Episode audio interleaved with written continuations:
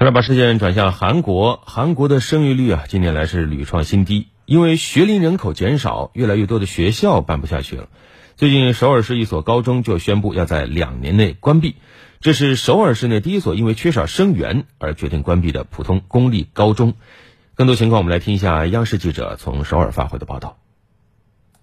我现在是在首尔东北部的道峰区，这里呢是全市住宅楼集中的城区之一。现在啊，在我身后不远处的这一所高中呢，就是本周刚刚宣布关闭计划的道峰高中。那么现在在这个学校对面，差不多距离校门一百多米的地方呢，就有一大片的公寓楼。在韩国，中小学是实行就近入学，尽管说地理位置不错，道峰高中啊，今年却还是只招到了四十五名新生。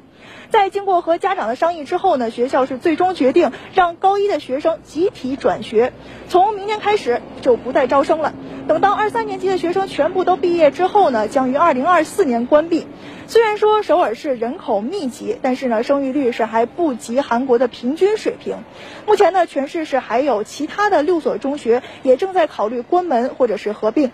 自二零一五年起，韩国的总和生育率就逐年下滑。去年呢，是已降至零点八一，是发达经济体中唯一一个生育率不到一的国家。据韩国教育部门的最新数据呢，由于低生育率导致学龄人口减少。截至二零二零年，韩国遭废弃、空置的中小学是累计达到了一千四百多所，并且呢，最近两年以来，除了农村、渔村等偏远的地区之外呢，大城市的学校是也已经撑不下去了。今年呢，随着物价上涨，育儿的经济负担是越来越重，韩国民众的生育意愿呢是进一步降低。有不少的这个双职工夫妇啊，就表示奶粉等母婴用品涨价呢还可以接受，但是呢，请育儿嫂照看孩子的费用却是高的离谱。就比如住家育儿嫂一个月的工资呢，就动辄约合人民币两万元，相当于普通家庭月收入的六成多。即便是这样呢，由于保姆市场啊人手短缺，那好一些的育儿嫂呢是重金难找。